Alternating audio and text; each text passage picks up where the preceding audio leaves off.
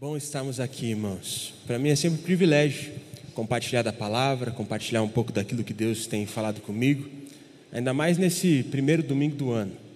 Eu não sei você, mas todo início de ano eu fico mais animado.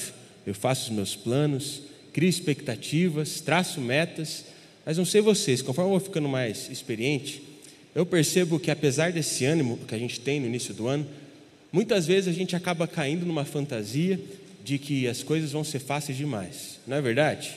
Mas tem uma coisa que eu percebo já nas 27 viradas que eu já tive, é que na verdade as coisas nunca vão ser fáceis.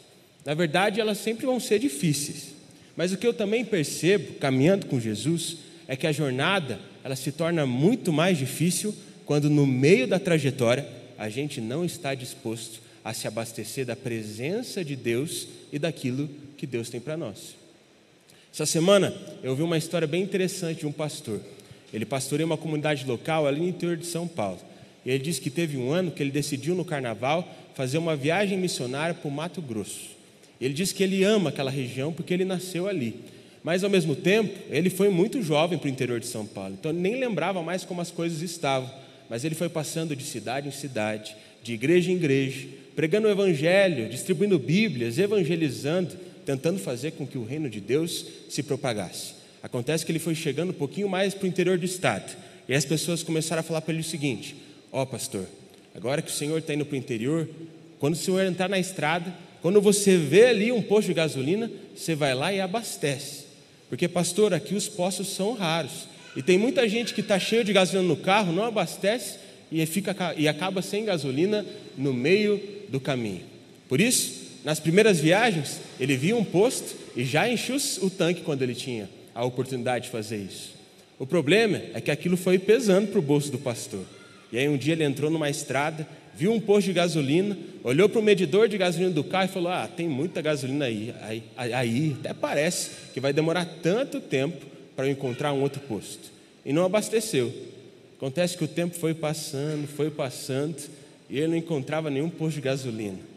A gasolina entrou na reserva e já começou a bater o desespero. Desligou o ar-condicionado, desligou o som, abriu os vidros, começou a cantar um louvor, clamando a Deus, até que chegou um ponto que o carro começou a pitar, que estava totalmente sem gasolina. E aí, quando ele já não tinha mais o que fazer, sabe o que ele começou a fazer? Ele começou a orar. Ele disse: Senhor, por favor, enche o tanque desse carro com gasolina. Eu clamo por isso, estou aqui sozinho. Se o Senhor não me ajudar, eu não sei o que vai ser de mim. E sabe o que aconteceu, irmãos?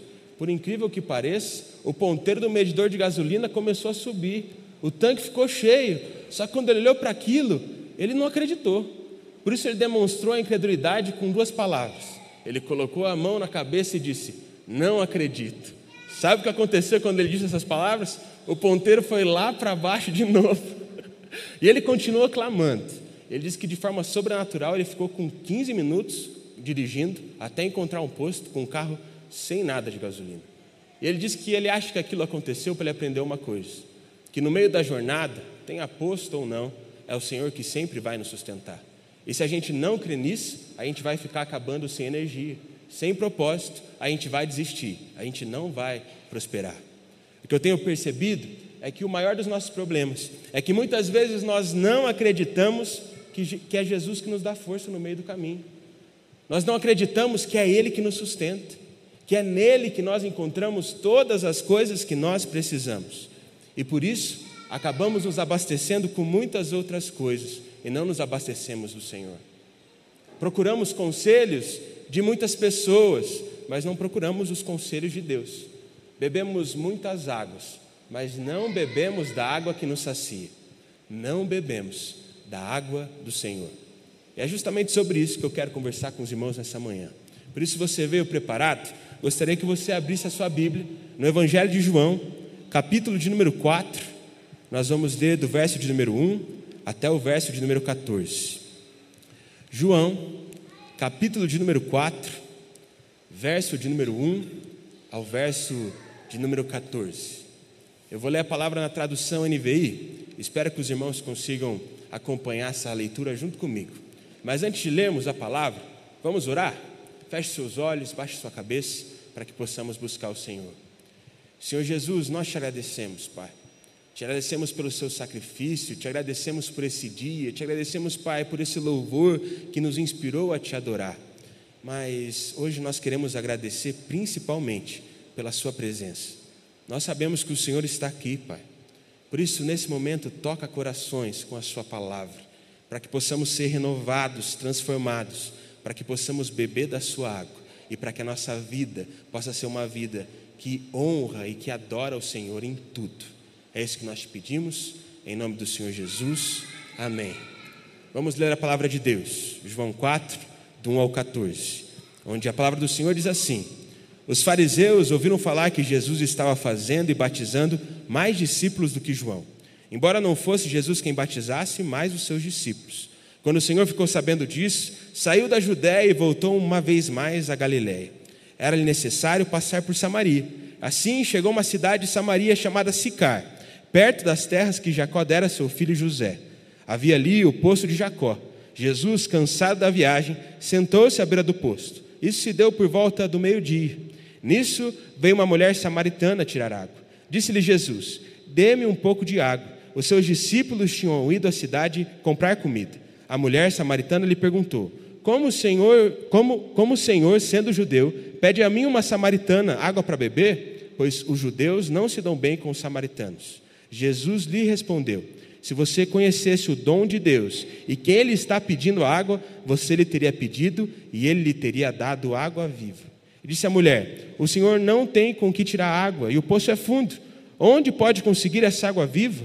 Acaso o Senhor é maior do que o nosso pai Jacó, que nos deu o poço do qual ele mesmo bebeu, bem como seus filhos e seu gado? Jesus respondeu: Quem beber dessa água terá sede outra vez, mas quem beber da água que eu lhe der, nunca mais terá sede. Ao contrário, a água que eu lhe der se tornará nele uma fonte de água a jorrar para a vida eterna. Irmãos, eu amo esses versículos. Principalmente eu tenho um carinho muito especial pelo versículo de número 14. Tem vezes que eu, no meu tempo de oração, eu fico só meditando nele.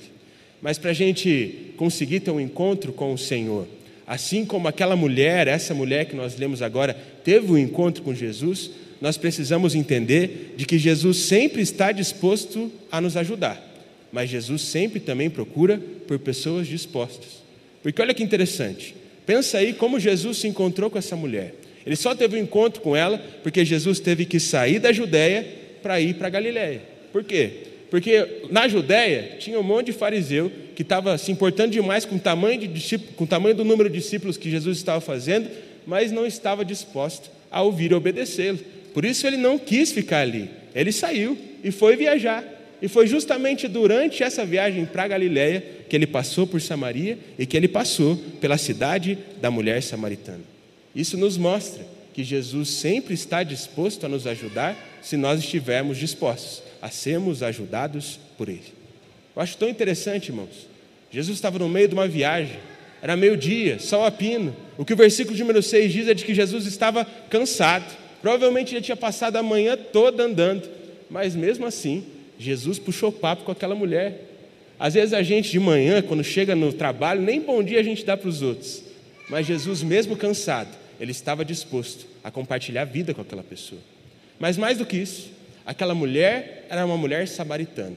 E o que nós lemos no versículo número 9 é que os judeus não se davam bem com os samaritanos. Se um outro judeu visse o que Jesus estava fazendo, conversando com uma mulher samaritana, ele provavelmente pensaria: nossa, olha o que, que Jesus está fazendo, se rebaixando ao ponto dos samaritanos. Mas Jesus não ligava para isso, ele só queria compartilhar a vida com aquela mulher. Só que o que eu acho mais interessante é de que aquela mulher era uma mulher de má fama, e mesmo assim, Jesus permaneceu conversando com ela. O que a gente pode perceber nos versículos que prosseguem ali no capítulo que nós lemos, é de que aquela mulher ela já tinha tido cinco maridos. E hoje ela morava com um marido, com uma pessoa que não era o marido dela ainda. O que muitos historiadores, o que muitos estudiosos, o que muitos teólogos vão dizer é de que aquela mulher foi meio-dia para o poço, a sol a pino, no horário que ninguém vai, porque ela, se, se ela fosse no horário que todo mundo ia de manhã cedo, provavelmente as pessoas ficariam fazendo comentários em relação à vida dela. Ou seja, mesmo com a má fama, Jesus estava disposto a compartilhar a vida com ela. Isso nos mostra que Jesus sempre está disposto a nos fornecer água, mas para que a gente possa provar da água dele, a gente precisa buscar. Deus tem falado muito comigo através de uma passagem que está lá no capítulo 10 do Evangelho de Marcos. O que a gente vê nessa passagem é de que Jesus estava passando junto com os seus discípulos na cidade de Jericó. E nessa cidade havia um cego que se chamava Bartimeu. Ele vivia a vida pedindo esmolas para se sustentar, para ter algo para comer. Até que um dia Jesus chegou na cidade dele. E mais do que estar na cidade dele, Jesus passou na rua onde aquele homem pedia esmolas. Quando ele soube que o Filho de Deus estava ali, pronto para ajudá-lo, ele começou a clamar: Senhor, tenha misericórdia de mim. Mas era tanta gente que no início Jesus não deu ouvido para ele. Mas ele não se importou com isso. Ele permaneceu clamando com toda intensidade, com tudo que ele tinha. Ele dizia: Senhor, tenha misericórdia de mim. E ele falava de uma forma tão forte que as pessoas que estavam ao lado dele começaram a ficar incomodadas. As pessoas começaram a repreender ele, mas ele não estava nem aí. Ele queria um toque de Jesus naquele dia. Por isso, com todas as forças, ele continuava clamando: Senhor, tenha misericórdia de mim. Até que, em determinado momento, Jesus deu ouvido para aquele homem. Pediu para que uns dos discípulos fossem buscar ele. E foi exatamente isso que aconteceu. E aí o discípulo chegou para Bartimeu e disse: Levante-se, o mestre quer falar contigo.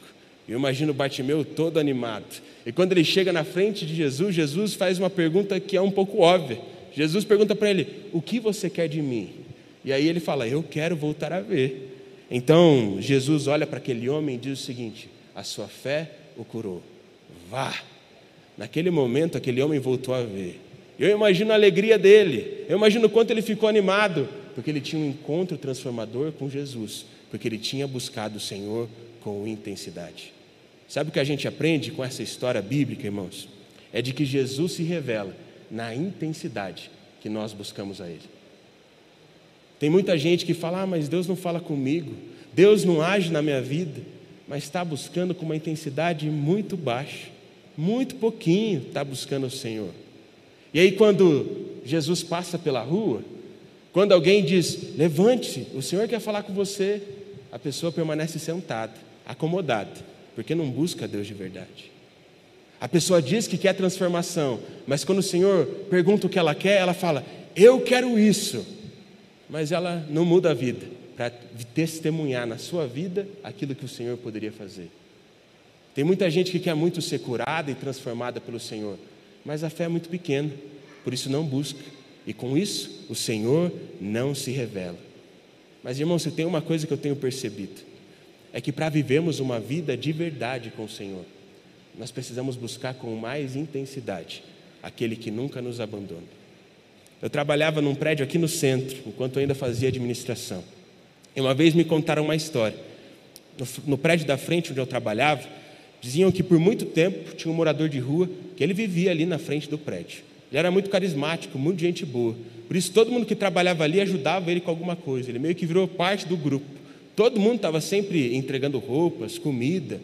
E até aí tudo bem, isso é normal. O que chamava a atenção das pessoas é de que aquele homem tinha um cachorro e esse cachorro era inseparável com ele. Ele sempre estava junto e ele tinha todo um zelo. Ele pedia para o porteiro do prédio deixar água geladinha e ele pegava água geladinha e colocava no potinho para que o cachorro pudesse beber. Ele pedia para as pessoas dinheiro e ele não comprava qualquer tipo de ração. Ele falava: esse dinheiro é para eu comprar a melhor ração que eu puder para o meu cachorro. E as pessoas ficavam um pouco indignadas com aquilo, porque elas pensavam assim: esse homem muitas vezes ele trata melhor o cachorro do que ele mesmo. E as pessoas ficavam inconformadas. Até que teve um dia um porteiro que teve coragem de fazer uma pergunta. Ele disse: Olha, a gente está vendo que você está passando fome, que você está passando necessidade, que você está precisando de dinheiro, mas vezes precisando de dinheiro, você trata esse cachorro tão bem, você trata ele com tanto zelo, você não está desperdiçando o teu dinheiro, não. Por que, que você está fazendo isso? E aquele homem olhou para o porteiro e disse o seguinte: Olha, quando a minha vida começou a ir de mal a pior, todo mundo me abandonou. A primeira que me abandonou foi minha esposa, depois foram os meus filhos, depois foram os meus pais e as minhas irmãs, mas sabe quem nunca me abandonou? Esse cachorro. Por isso, até ele morrer, eu vou dar o melhor que eu posso para ele, porque ele é o meu companheiro, ele é aquele que nunca me abandona. Por isso, eu queria fazer uma pergunta para você. Irmãos, provavelmente vocês já passaram por momentos difíceis na vida de vocês. Provavelmente vocês enfrentaram algum momento que todo mundo abandonou. Talvez o seu cônjuge te abandonou, os seus filhos te abandonaram, os seus pais te abandonaram. Quem nunca te abandonou durante essa jornada? Nosso Pai Celestial, o Senhor Deus. E agora a pergunta que eu faço para você é: como você tem tratado Ele? Como você tem tratado aquele que nunca te abandona? Como você tem tratado aquele que nunca te abandonou? Irmãos, se nós queremos provar da plenitude do Senhor nas nossas vidas, nós não precisamos, nós não devemos buscar Ele de qualquer jeito. Nós precisamos buscar o Senhor com zelo e, em primeiro lugar, independente das circunstâncias, independente das coisas que estão acontecendo, porque quando nós provamos do cálice dele e provamos da vida que ele tem para nós, nós entendemos que a vontade dele é muito melhor do que a nossa. Eu gosto muito de uma passagem da Bíblia que é o momento em que Tiago e João, dois discípulos de Jesus, que eram irmãos, eles vão até Jesus e fazem uma pergunta indiscreta. Eles perguntam assim: Senhor, o Senhor pode fazer aquilo que a gente quer? E aí Jesus olha para eles e pergunta: Mas o que vocês querem que eu faça? E eles falaram: Ó Senhor, a gente quer que na Sua glória, um de nós se sente à sua direita e o outro de nós se sente à sua esquerda. Pode ser assim? E aí, quando Jesus olha para essa pergunta sem vergonha, ele responde de um jeito um pouco brusco para os dois. Ele responde: Vocês estão dispostos a beberem do cálice que eu vou beber? Vocês estão dispostos a serem batizados com o batismo que eu serei batizado? Jesus estava falando aqui sobre a morte que ele teria que enfrentar. Porque Jesus já tinha entendido que a fonte da vida era morrer para ele mesmo e viver para o Pai. Sendo que aqueles discípulos não estavam querendo morrer, eles só estavam querendo ter um bom cargo para viver uma vida boa. Isso nos mostra uma coisa, meus irmãos. Não é sobre a posição que nós ocupamos, não é sobre a nossa atual situação, não é sobre se as coisas estão indo bem ou se as coisas não estão indo tão bem assim. É tudo sobre estarmos dispostos a bebermos do cálice do Senhor, a morrermos para nós mesmos e a vivermos a vida que o Senhor tem planejado para a gente. Porque quando nós bebemos dessa água e somos saciados por ela e provamos da vontade de Deus, nós não queremos mais nada além dele. Mas o problema é que muitas vezes nós duvidamos. Muitas vezes nós não achamos que a água do Senhor é o melhor para nós. Muitas vezes a gente acha que a gente sabe o jeito certo de viver. A gente faz exatamente como essa mulher fez.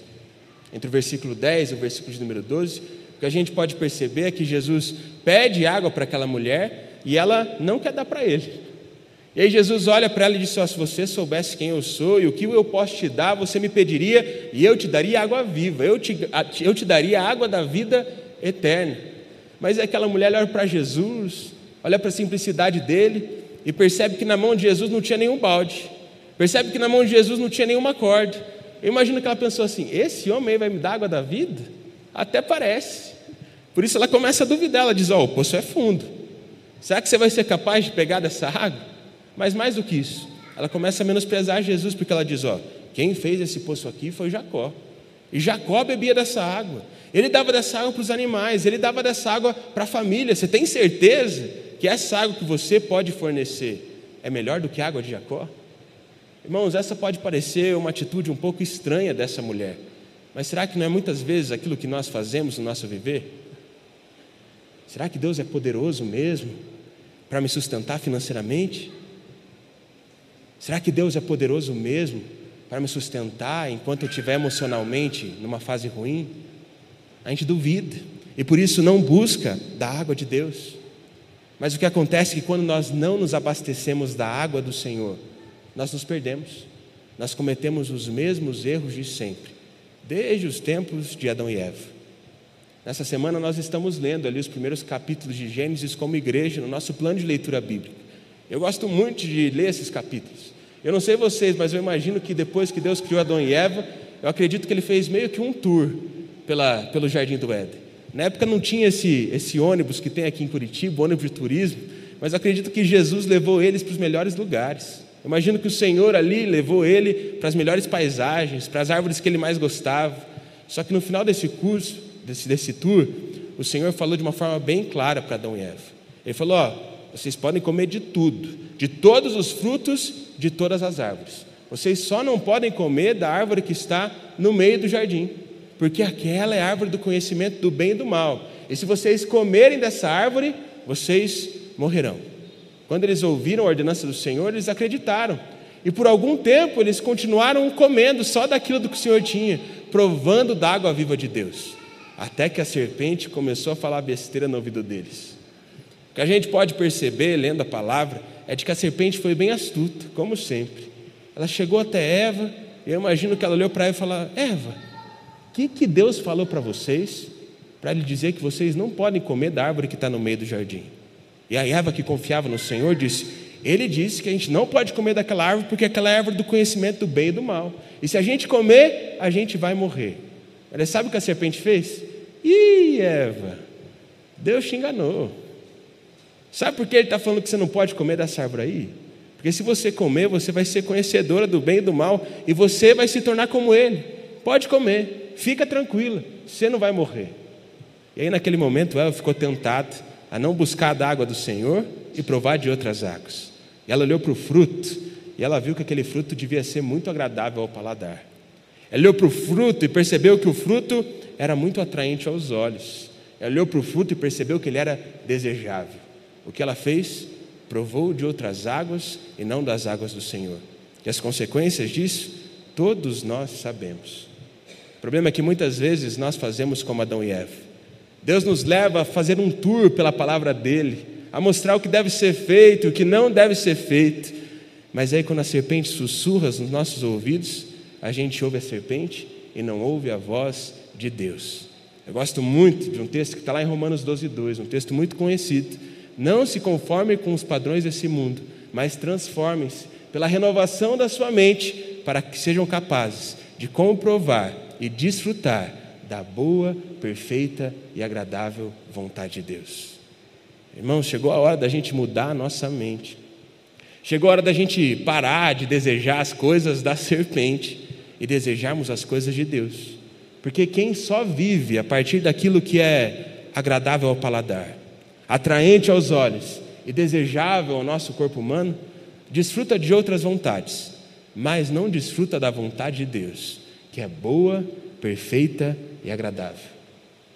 Nós não sabemos o que é bom e o que é ruim. Deus já sabe. Deus estabeleceu. Nós só precisamos obedecer. Afinal de contas, uma boa vida não é uma vida de controle, uma boa vida é uma vida de obediência. Essa semana eu ouvi uma história de um pastor aqui de Curitiba que falou bastante ao meu coração. Esse pastor ele tem duas filhas, uma de três anos e outra com menos de um ano. Nasceu há muito pouco tempo. Ele disse que a mais velha, ela comeu sorvete pela primeira vez há duas semanas. Por isso, todo dia ela pede sorvete para os pais. E eles têm que esconder lá no freezer, onde ela não alcança, senão provavelmente ela vai tentar pegar o sorvete escondido. Teve um dia à noite que ele estava sozinho com as duas filhas, a mulher estava trabalhando e a mais nova estava com muito sono. Por isso ele foi para o quarto colocar a mais nova para dormir, enquanto a mais velha ficava na sala. O que aconteceu é que a filha mais nova demorou um pouquinho mais do que o normal para dormir. E ele ficou todo preocupado, porque a casa estava silenciosa demais. Ele ficou imaginando, rapaz, o que, que a mais velha está fazendo? Quando a mais nova dormiu e ele chegou na sala, ele viu uma cena inacreditável. A menina estava com um sorvete no colo, toda lambuzada, o tapete todo sujo, e ele disse que até aí tudo bem, porque o pior mesmo foi quando ele chegou na cozinha e viu que aquela menina tinha feito para pegar o sorvete. A menina pegou uma mesa, em cima dessa mesa ela colocou uma cadeira, subiu na mesa e na cadeira abriu o freezer, puxou o sorvete e saiu de lá. Além disso, ela rompeu o lacre que eles têm na gaveta para pegar a colher. Dentro dessa gaveta tinha faca, tinha um monte de coisa perigosa, e ele ficou abismado. Ele disse que ele contou essa história para um dos membros do ministério dele e disse assim: Mas, pastor, por que, que o senhor disciplinou a menina? No final ela foi independente, ela não estragou nada, ela não se machucou. Você devia apoiar porque ela está fazendo aquilo que ela quer. Mas aí o pastor olhou para ele e disse: Olha, eu disciplinei ela, porque por mais que ela não tenha estragado nada, por mais que ela não tenha se machucado, ela não percebeu o perigo que ela estava correndo, porque só eu e a mãe dela poderíamos perceber isso. Será que muitas vezes não é assim que a gente faz a nossa vida com Deus? Para resolver algum problema, a gente pega uma mesa, põe uma cadeira, sobe em cima, fica lá se balançando, e a gente se acha autossuficiente porque está dando tudo certo.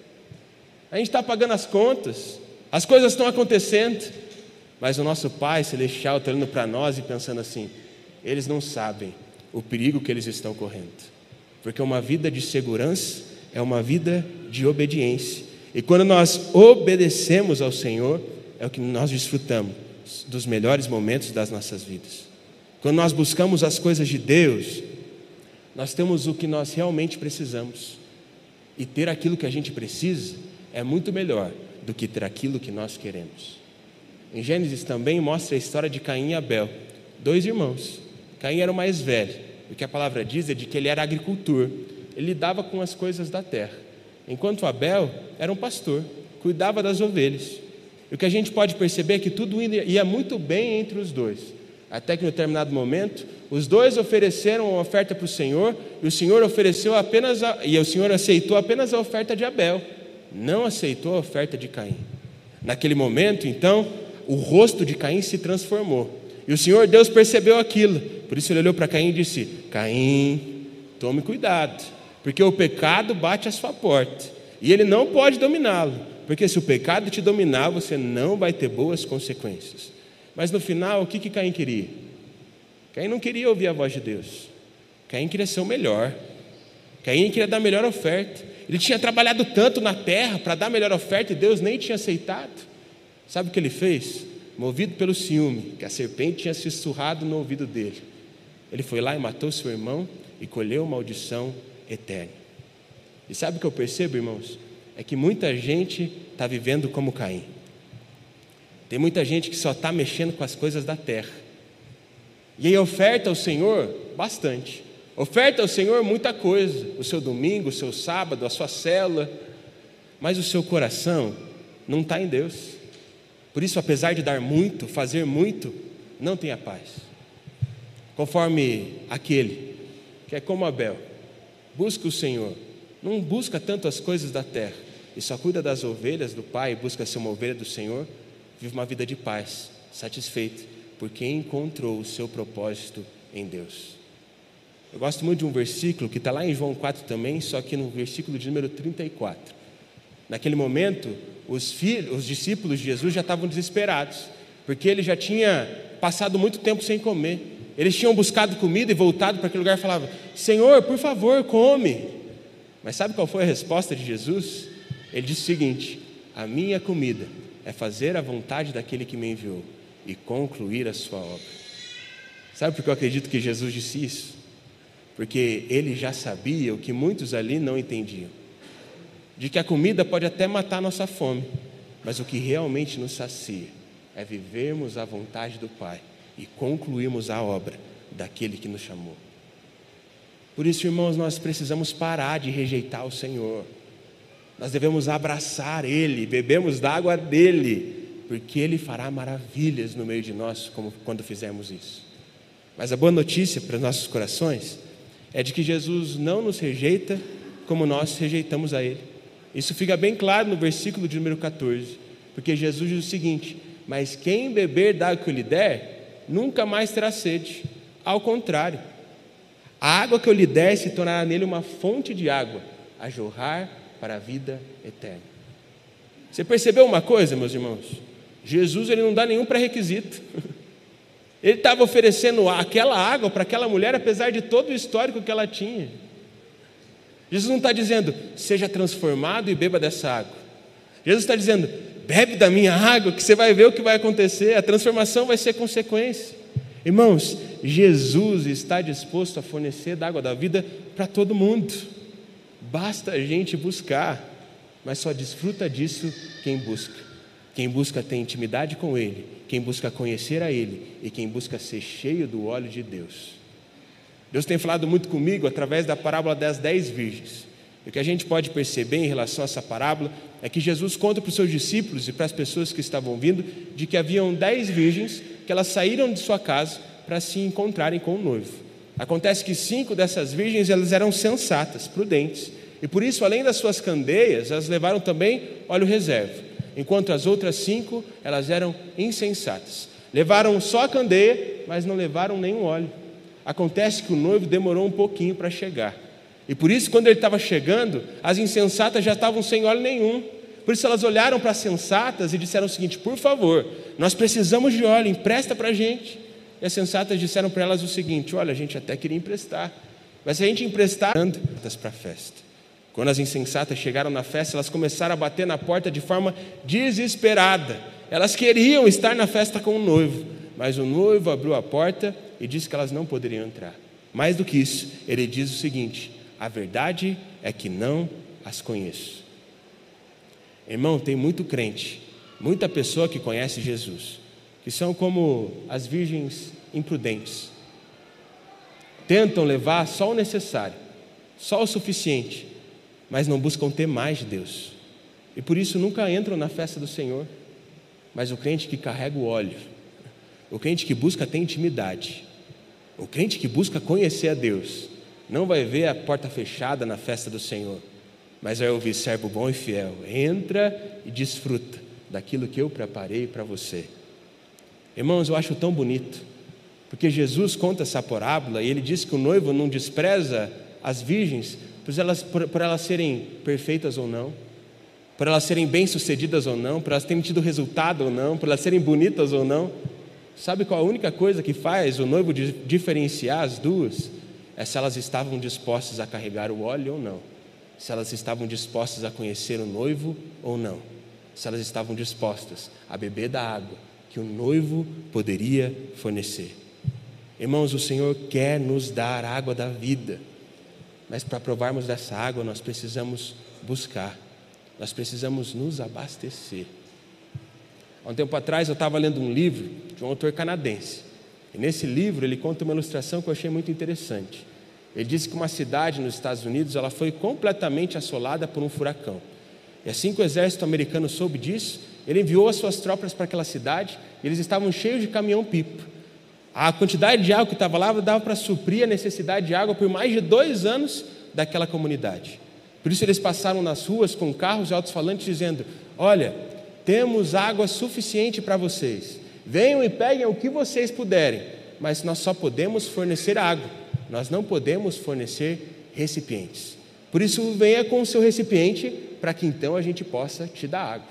Sem medida, sobe buscar. E acontece que a primeira pessoa que foi buscar água foi um homem que chegou na casa, pegou a primeira garrafa que ele tinha e foi para lá e voltou para sua casa com apenas 500 ml. Acontece que passou um pouquinho tempo e foi um outro homem a pé com um galão de 10 litros. Encheu 10 litros e voltou para sua casa. Acontece que depois passou um tempo e foi um homem de carro com 8 galões. Por isso ele voltou para casa com 80 litros. Mas o pior ainda foi que chegou um homem com uma picape. Ele estava cheio de galão de água. Ele levou para sua casa mais de 200 litros de água para ficar naquele momento difícil. E sabe o que aconteceu? aquele que foi o primeiro buscar água, que levou para sua casa só 500 ml, ficou bravo. Foi até os soldados e disse: Que absurdo! Eu peguei só 500 ml e esses aí pegaram um monte. E o soldado falou: Mas ué, a gente ainda tem água disponível. A gente, tem, a gente ainda tem muita água para dar. Você só não pegou porque você não tinha o recipiente necessário para poder pegar mais. E sabe o que eu tenho percebido? É que assim é a nossa vida com Deus. Mais do que buscar da água de Deus, nós devemos nos tornar recipientes que estão prontos para receber tudo que Ele tem para nós. Não adianta ficar bebendo de copinho em copinho. A gente precisa estar preparado para receber tudo. Tem muita gente que reclama de Deus. Diz que Deus não fala, diz que Deus não age, mas é como se fosse um recipiente de 500 ml. Se enche com muitas outras coisas, mas para Jesus só tem um pequeno espaço.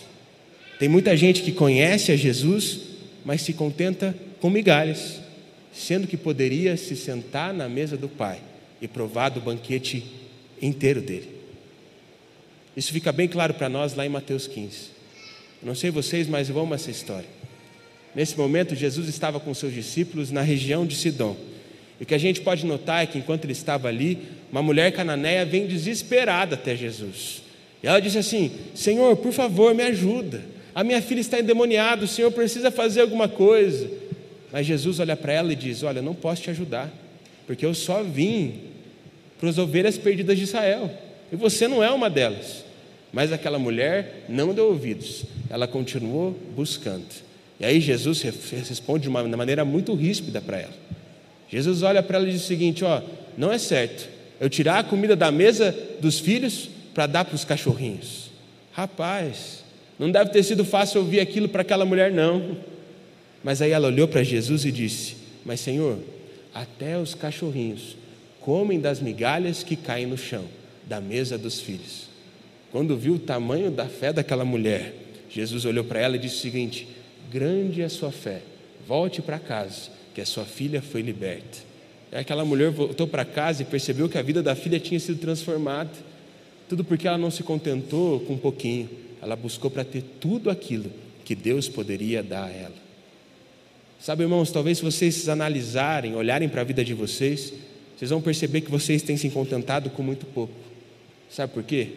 Porque muito provavelmente vocês não têm buscado muito. E se tem algo que a gente pode aprender com essa mulher, é de que ela buscou. Apesar de todo o passado dela, apesar de se sentir suja, mal vista pelas outras pessoas, ela buscou beber da água de Jesus. Apesar das suas dificuldades, ela buscou beber da água do Senhor. Apesar de todos os seus problemas financeiros, pessoais, emocionais, ela bebeu da água de Deus e se tornou uma fonte de água a jorrar para a vida eterna. Sabe o que ela fez? Ela voltou para a cidade dela e começou a anunciar para todo mundo que Jesus estava ali. Pessoas foram até Jesus, beberam da água também e também tiveram as suas vidas transformadas. Devia ter sido lindo de ver tudo aquilo acontecendo. E sabe o que essas pessoas falaram para Jesus, falaram para ela quando conheceram Jesus? Está escrito lá no verso número 42. Elas disseram assim: Agora cremos não somente por causa do que você disse, pois nós mesmos o ouvimos e sabemos que este realmente é o Salvador do mundo. Irmão, só entende que Jesus é realmente o Salvador. Só entende que Jesus é realmente tudo aquilo que nós precisamos. Só entende que Jesus é o caminho, a verdade e a vida. Aquele que está disposto a beber da água dele. Por isso, mais do que saber do Salvador, nós precisamos buscar conhecer a Ele. Porque quando nós conhecemos o nosso Salvador, é aí sim que Ele nos liberta de tudo de ruim que existe dentro de nós. Por isso eu te pergunto: de que água você bebeu em 2023? Com que você tem se abastecido? Qual tem sido a sua força? Qual tem sido a sua motivação? Você tem sentado na mesa de quem? Você está lá se contentando migalha junto com os cachorrinhos? Ou você está disposto a desfrutar do banquete do Pai, porque entende que é filho de Deus? Irmãos, que em 2024 a gente não erre os mesmos erros, mas que quando a coisa não estiver bem, ao invés da gente se abastecer de outras coisas, a gente possa se abastecer da presença de Deus, buscarmos a vida dEle, a palavra dEle, para que então Ele faça algo poderoso através de nós. Por isso, nesse momento, quero te convidar a ficar em pé, quero orar por você.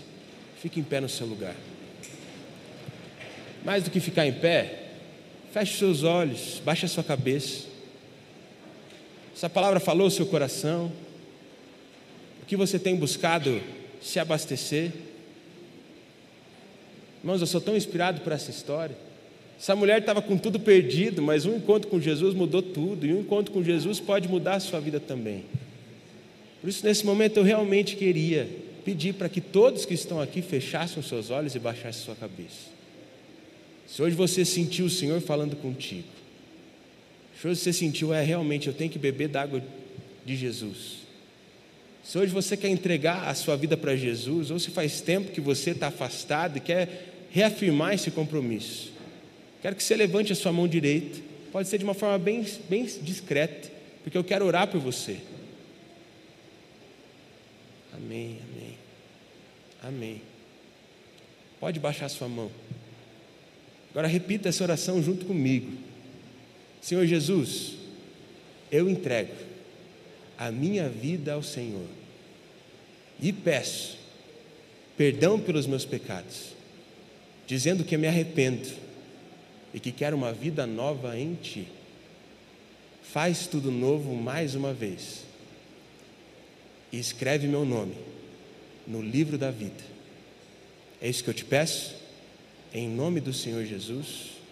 Amém. Estenda as suas mãos para frente. Vamos orar. Senhor Deus, nós te agradecemos, ó Pai. Te agradecemos pelo seu amor, pelo seu cuidado. Te agradecemos por tudo aquilo que o Senhor tem feito por nós. Te agradecemos, Pai, porque apesar das nossas imperfeições, apesar das nossas limitações, Senhor continua disponível para bebermos da sua água. Por isso, nesse momento, eu peço por cada irmão que está aqui, eu peço para que, Pai, em 2024, que eles não se abasteçam mais das coisas desse mundo, que eles não se abasteçam mais com migalhas, que eles não procurem mais satisfação e plenitude em outro lugar. Mas que assim como essa mulher samaritana, Pai, que eles possam ter encontros contigo sobrenaturais, que eles possam ser cheios da sua água e que eles se tornem fontes de água que jorram para a vida eterna. Pai, nós clamamos e te pedimos. Nós queremos te conhecer. Nós queremos ter os nossos corações transformados. Vem fazer a sua obra em nós, Pai.